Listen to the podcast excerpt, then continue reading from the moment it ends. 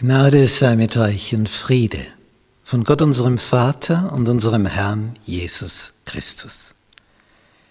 Wir studieren das große Thema Freunde für Gott gewinnen.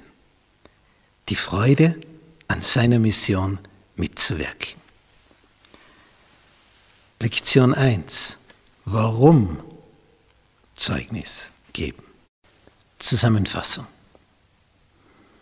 Nach der Steinigung des Stephanus brach eine Verfolgung über die Christengemeinde in Jerusalem herein.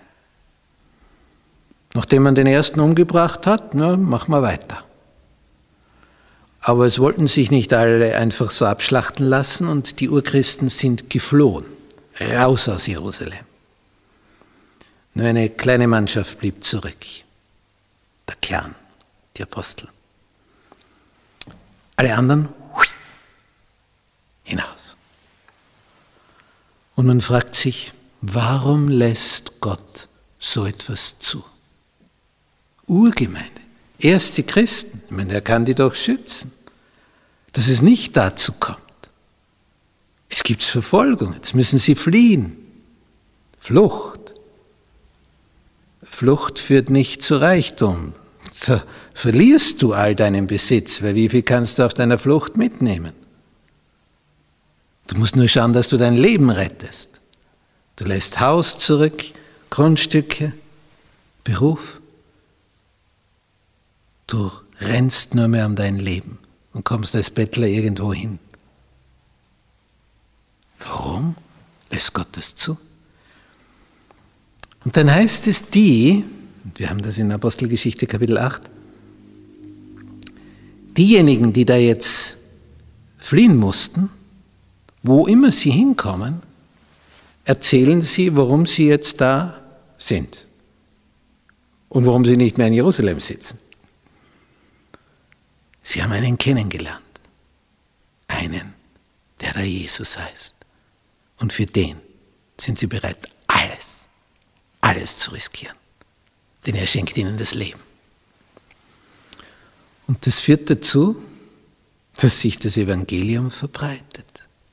Weit über die Grenzen von Jerusalem und Judäa hinaus. Weit. Geht in die Nachbargebiete. Samaria, Galiläa und so weiter. Ach, deswegen hat Gott es zugelassen. Da gibt es einen Satz in dem Buch wir Kinderapostel, Neuausgabe Die gute Nachricht für alle. Und da heißt es auf Seite 81, anstatt Neubekehrte zu lehren, wie das Evangelium zu Menschen gebracht werden kann, was also das Thema unseres Viertels hier ist, von dieser Betrachtung, Freunde für Gott gewinnen. Das war also der Auftrag. Und anstatt das zu tun, liefen alle Gefahr, einen Weg einzuschlagen, auf dem man sich mit dem Erreichten zufrieden gab. Denn die Gemeinden in Jerusalem, die wuchsen, tausende Glieder, tausende. Wie was brauchst du dich da noch anstrengen und in die Welt hinausgehen, wenn eh vor Ort schon so viele sind?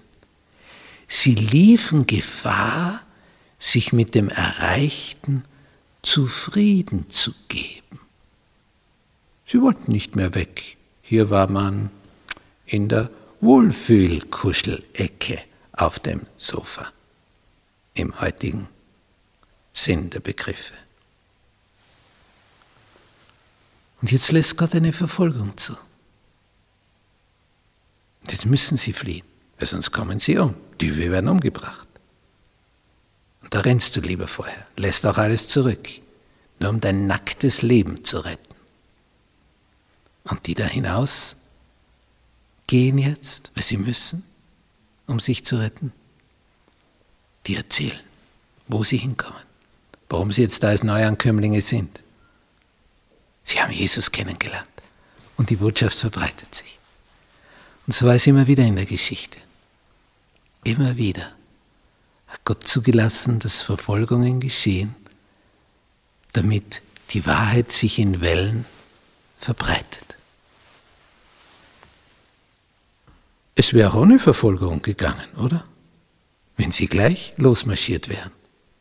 Aber der Mensch ist träge, bequem. Und das gilt auch für die, die Jesus kennengelernt haben. Man begnügt sich mit dem Erreichten. Und dann greift Gott ein. Und dann geht was weiter. Wie ist es bei dir? Bist du auch träge geworden auf deinem Sofa? Nicht Couch. Nicht die Couch brauchen wir. Wir brauchen den Coach. Jesus. Er bringt dich auf Touren. Dann tut sich was und dann kommt die echte Freude.